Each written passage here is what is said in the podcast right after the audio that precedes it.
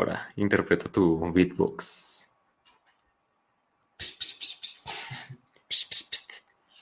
Eh, ya comenzamos. Así como la gente le hace los michis. Vamos a tocar este temazo que es de verano.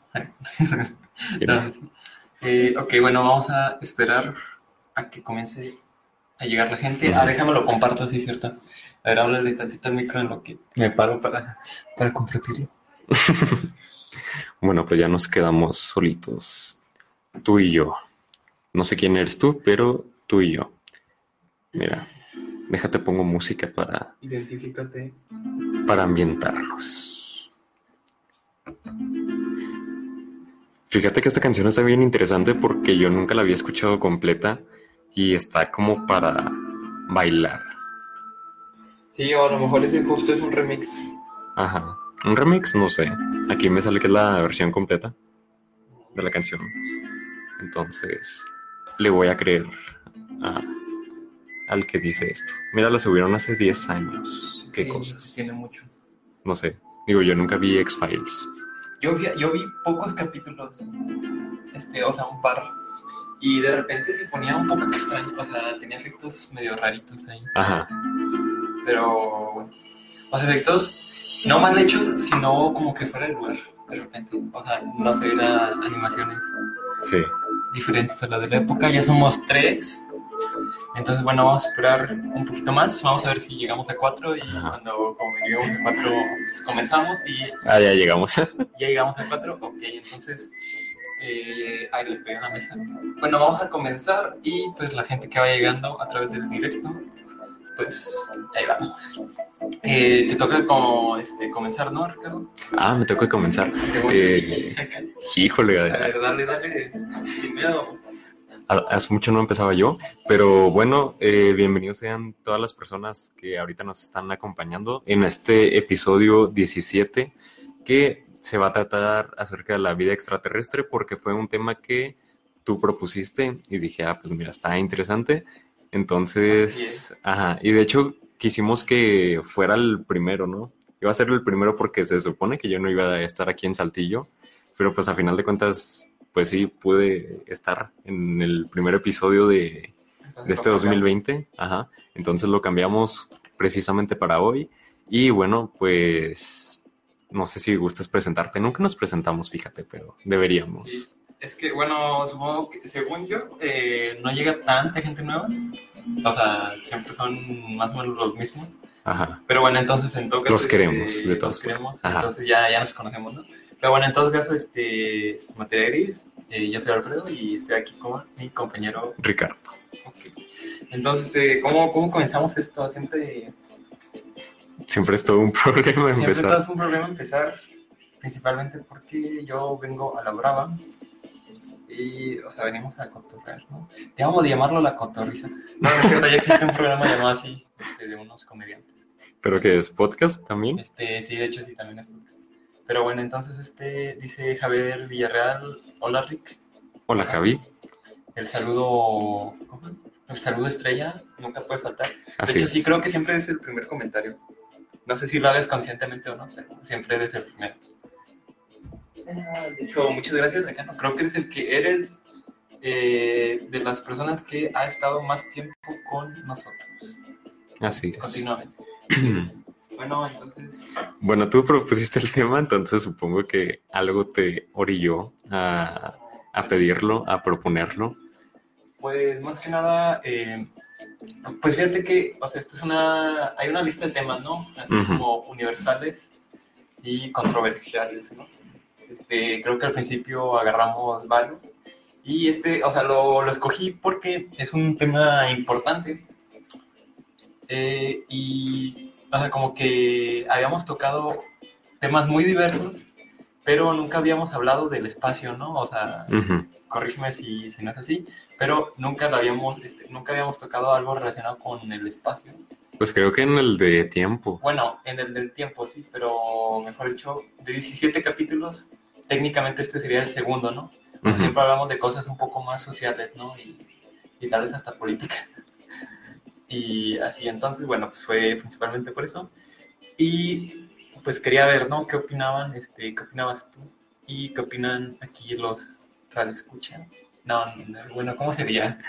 Ah, aún me- ah, de hecho, ahorita que lo mencionas, eh, todavía me acuerdo del, en el episodio piloto donde fue como que, que son Facebook, Facebook escuchas. Tú dijiste Facebook escuchas. Facebook escuchan. Fíjate que no me acuerdo de haber dicho eso, pero bueno. Sí, yo sí me acuerdo. Este, socialeros, ¿no? No, no sé.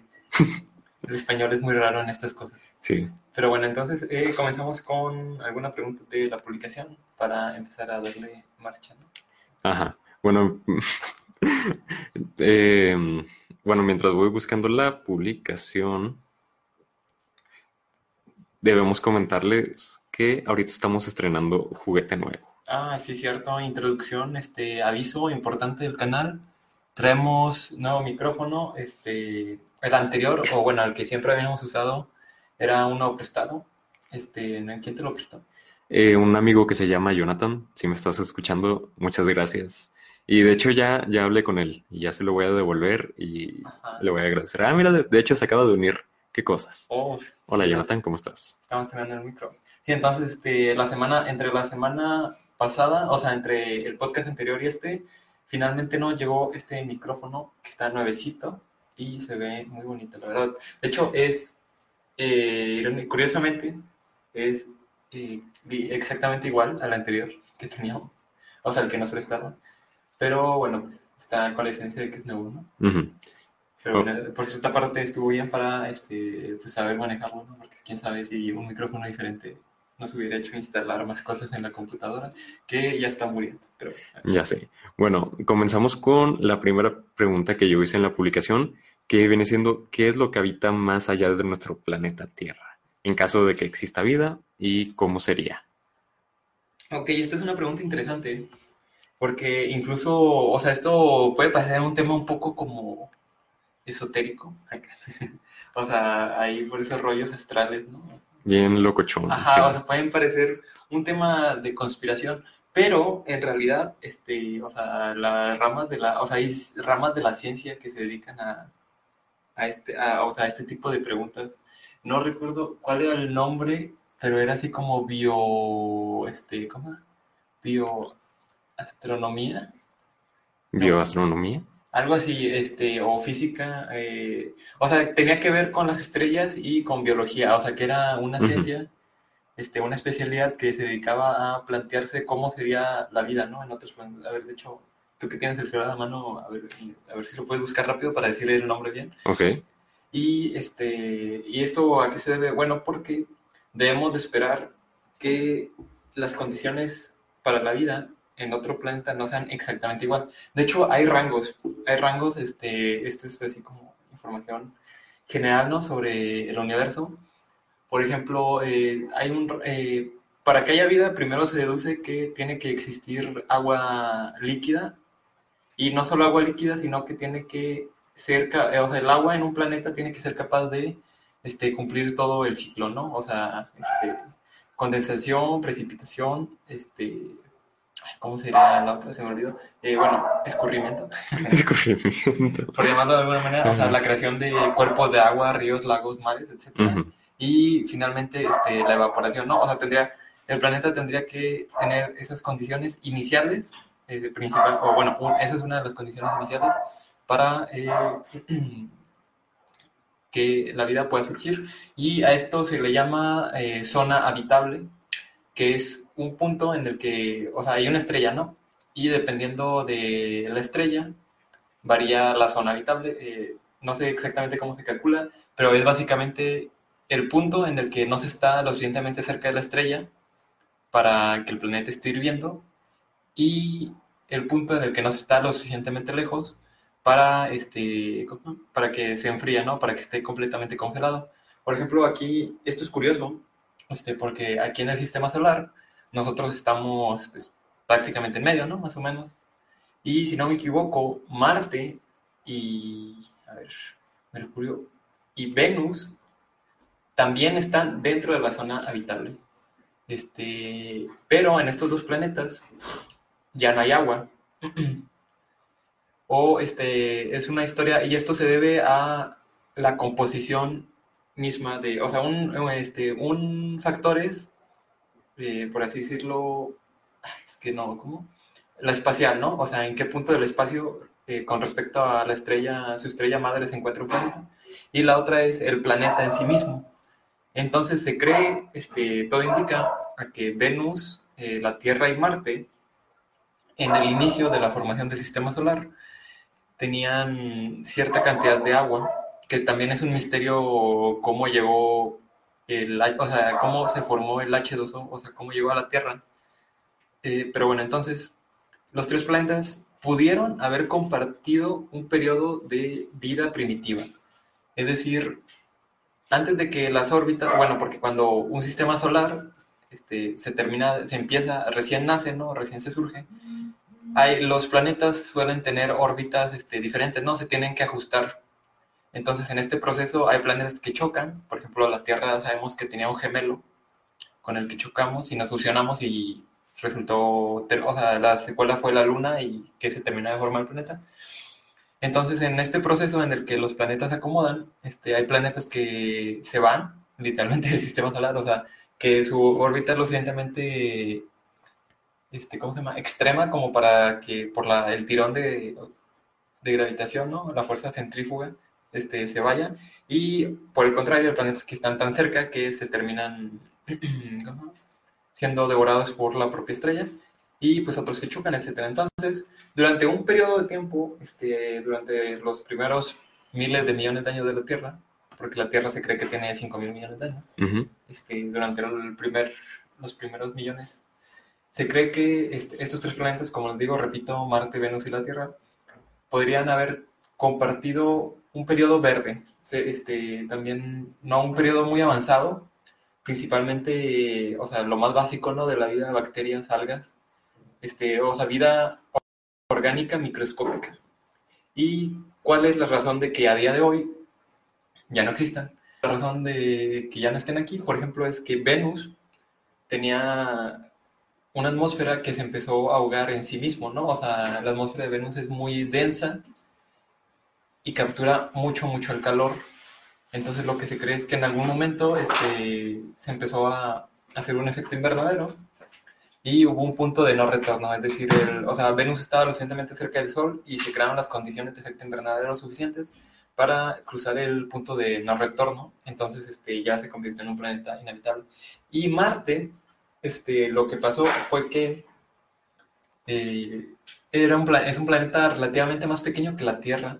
No recuerdo cuánta de su masa tiene, pero si no me equivoco es como 0,38, algo así, o sea, literalmente un tercio del, del, planeta Tierra. Entonces, ¿qué es lo que pasa? Este, primero, se cree que su núcleo ahora está un poco enfriado es decir, este, no hay actividad tectónica, ese tipo de cosas, sea, está muy frío por adentro. Y segundo, no tenía la gravedad suficiente para mantener la atmósfera, por lo cual, si la atmósfera, o sea, la fuerza de gravedad no es suficiente para mantener la atmósfera, entonces este, el agua que se evaporaba, pues empezaba a subir, pero en vez de retenerse y volver a bajar, este, se escapó al espacio, ¿no? Entonces, este, no, el planeta literalmente se empezó a secar. Y la tercera es que, este, bueno, en Marte, hablando de Marte, es que tenía un campo, tiene un campo electromagnético muy débil, esto por su tamaño y porque se está enfriando. Y debido a esto, la radiación solar, este, o sea, las llamaradas solares, como se conocen, que es radiación muy fuerte, este, dañó, o sea, bueno, pues terminó de destruir lo que quedaba de la atmósfera. Entonces, ¿qué es lo que pasa de, en este sistema solar que nosotros tenemos, que tiene ocho planetas, eh, nueve si discutimos Pluto. Lo, de Pluto, que últimamente salió a flote, ¿no? Sí, este, técnicamente, eh, bueno, de hecho siempre está, siempre está en discusión y de hecho es un tema, también por eso quería hablar de, vida alienígena, el espacio, etcétera. Entonces, ¿qué es lo que pasa? Eh, de ocho planetas, nueve, dependiendo de cómo lo clasifiquemos, que se formaron en el sistema solar, en una sola estrella, de tres que estaban en la zona habitable, solo uno se mantuvo con este, vida orgánica, inteligente y, bueno, podríamos decir este, compleja, ¿no? A este punto, este, la vida en el planeta Tierra podríamos decir que es compleja e inteligente. Este, inteligente no, y no racional, este, tal vez podríamos jugar eh, a ponernos el título de racionales, ¿no? O sea, tomando en cuenta la humanidad, pero podemos dejarlo en inteligente y pues dejar a los animales este, pues ahí, ¿no? Todos en un mismo plano, porque la verdad, este, de vida inteligente es un poco más complicado. No, racional, la racional es un poquito más difícil de, de alcanzar, yo diría. Pero bueno, estamos en el proceso y eh, todo esto es por posibilidades, ¿no? O sea, teníamos ocho planetas, o sea, el 100%. Luego teníamos tres planetas, que es un poco menos de este 50%. De hecho, es, a ver, déjenme algo. Eh, o sea, un 40 y algo por ciento. Y de esos nomás de... No, tres, perdón.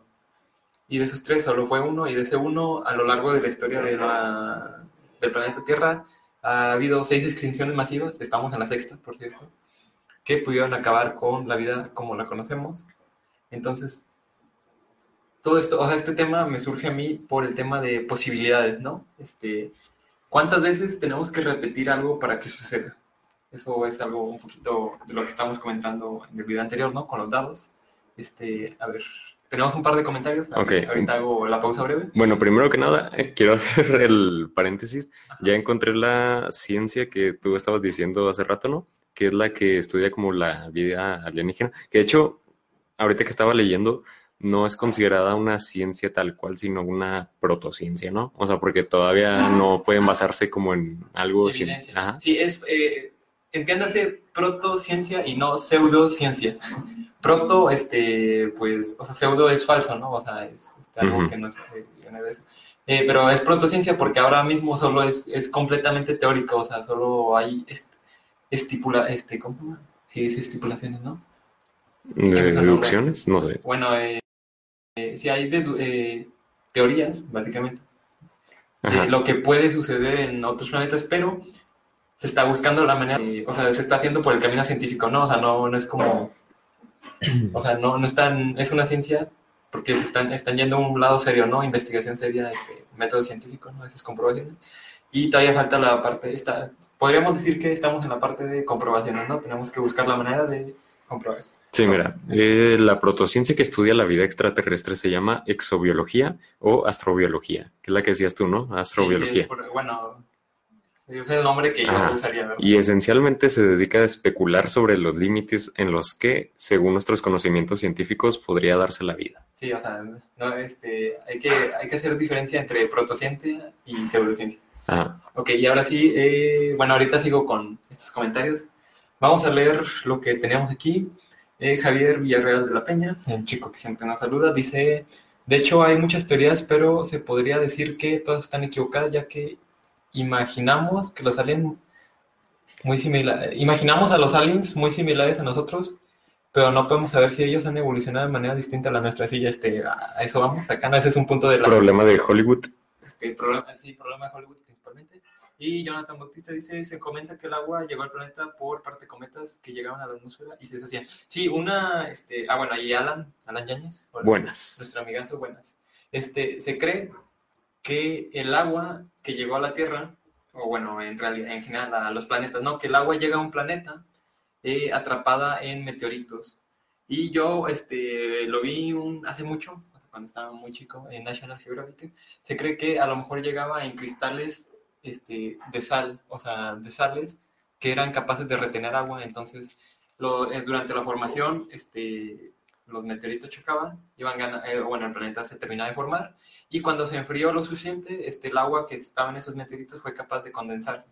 Y el planeta, este, también esto es importante, tenía la suficiente masa para retener una atmósfera, ¿no? Entonces al principio, a pesar de que éramos una atmósfera extremadamente caliente, este, solo, teníamos que, solo teníamos que esperar el tiempo suficiente para que se enfriara y los procesos de agua pudieran comenzar. Entonces, bueno, a eso vamos con la astrobiología, con la, ¿cómo es la otra? Exobiología. Exobiología, sí. Eh... Sí, exobiología, pues exo de afuera, ¿no? Exoesqueleto. Exobiología, así es. O sea, la biología del exterior, en este caso refiriéndose al espacio. Y ahora, ¿cómo evolucionaría un este, una raza alienígena. Sí, o sea, lo que dice Javier está bien interesante. Bien, bien interesante. Interesante. Ahora, eh, bueno, si nos pueden ir comentando ustedes cómo creen que podría evolucionar una raza alienígena, qué tipo de apariencia tendrían.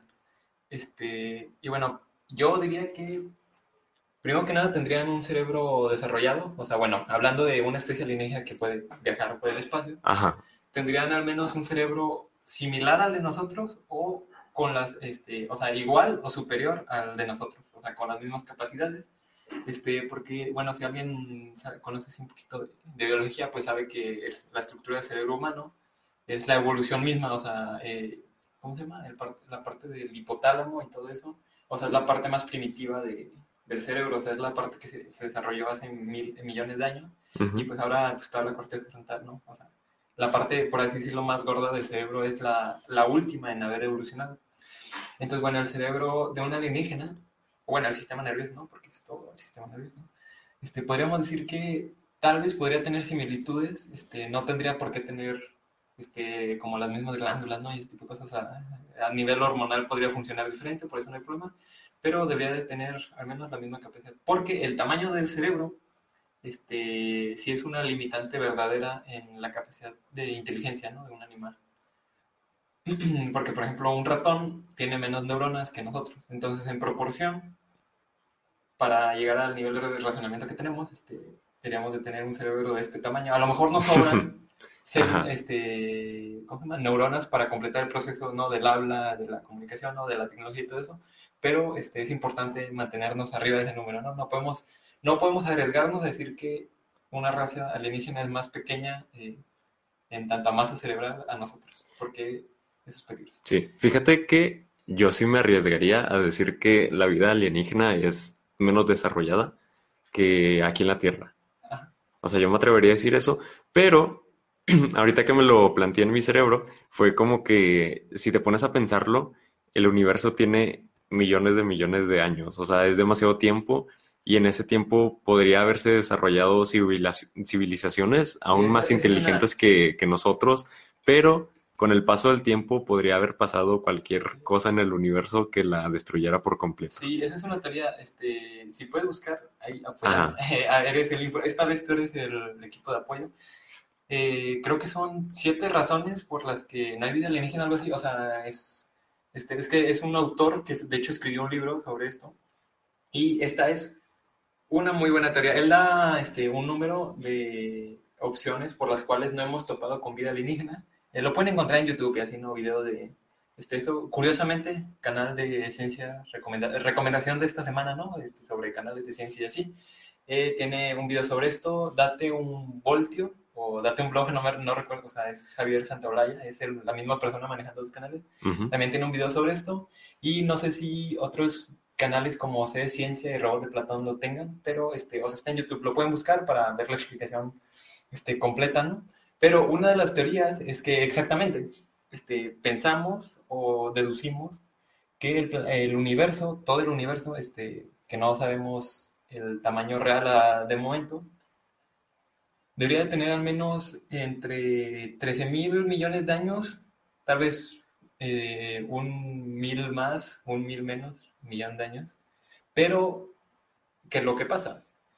El planeta Tierra tiene 5 mil millones de años y en, ese, en esa cavidad creo que son como 3 mil desde que existe la vida. Entonces eso significa que, o sea, bueno, 2 entre 3, más o menos, que es lo que tarda, bueno, 2 entre 5, que, o sea, la vida del planeta, ¿no?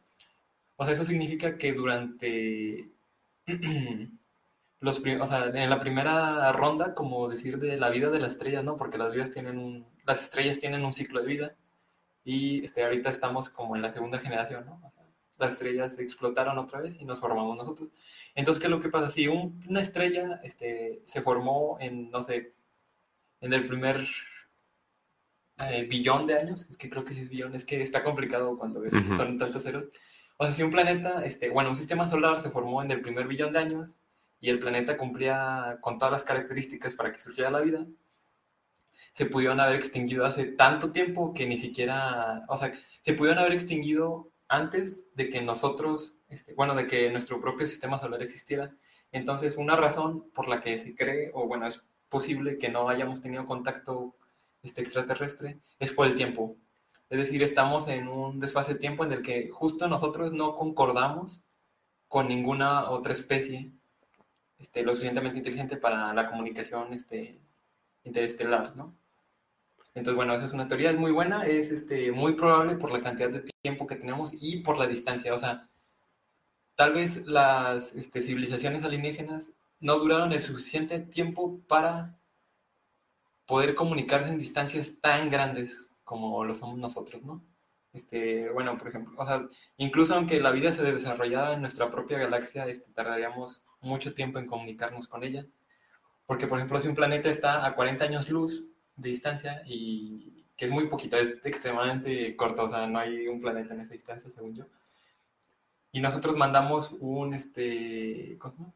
un mensaje y va a, a la velocidad de la luz que es capaz de viajar esa distancia. Entonces el mensaje llega en 40 años allá. O sea que, por ejemplo, si un científico tiene 40 años aquí y fue el que descubrió la manera de, de hacerlo, cuando el mensaje se reciba ya va a tener 80 años. Entonces, cuando la raza alienígena, que supongamos que tiene la tecnología suficiente para contestar rápido, ¿no? Para deducir que es un mensaje alienígena y descifrarlo y retransmitirlo y contestar, nos lo regresa. Y aunque esa raza alienígena tuviera la tecnología suficiente para contestar en la mitad de tiempo, es decir, 20 años, cuando el mensaje llegara a la Tierra es 100% seguro, este, aproximadamente, que esa persona, que, que la persona que envió el mensaje ya esté muerta y entonces la persona que recibirá el mensaje sería su hijo. Entonces, bueno, estamos hablando de una sola generación, que no es mucho, pero en realidad a, o sea, a un tamaño real, o sea, en las distancias que de verdad serían en el universo, este, nunca nos terminaríamos de contestar, básicamente, con esta tecnología actual. Entonces, el tiempo y la distancia es un factor por el cual tal vez no hemos encontrado pero fíjate que, o sea, supongo que está mejor el simple hecho de no poder comunicarnos con alguna otra especie, porque, por ejemplo, y eh, ahorita igual y ya podemos irnos introduciendo al tema de los ovnis, los platillos voladores, como lo quieras ver. Ah, lo Eh, Pues a mí sí me interesaría tocarlo, o sea, Ah, bueno, va, pero- no vamos a desviar por esa parte, Ajá. pero este, no hay problema. O sea, el punto es que tenga temática alienígena, ¿no? Así es. O sea, em, imagínate eso mismo, ¿no? De que estuviéramos nosotros en la Tierra, o bueno, igual y nosotros no, pero la gente que trabaja en agencias espaciales le llegara un mensaje de, no sé, de alguna otra civilización, y no solamente un mensaje, ¿no? Sino que viniera un eh, viajero, un mensajero, como lo quieras ver. O sea, estamos hablando de que por el simple hecho de venir acá a la Tierra, o sea, están más avanzados que nosotros. Sí. Y si están más avanzados que nosotros, puede ocurrir, eh, pues no, depende. O sea, si son como los humanos, podría empezar una guerra, una conquista, pero si son como más hippies, Sí, también ese, Podría también ese es el establecerse, otro gran ajá. problema de la vida extraterrestre. ¿De verdad queremos contactar con una raza alienígena? Porque, por ejemplo, si están lo suficientemente evolucionados, porque nosotros aquí, bueno, yo estaba hablando de un plausible, este, una evolución corta, o sea, que no fueran tan diferentes a nosotros. Pero si tal vez si son lo suficientemente avanzados, este, a lo mejor nos verían a nosotros como nosotros vemos a las hormigas, ¿no? O sea, nos verían como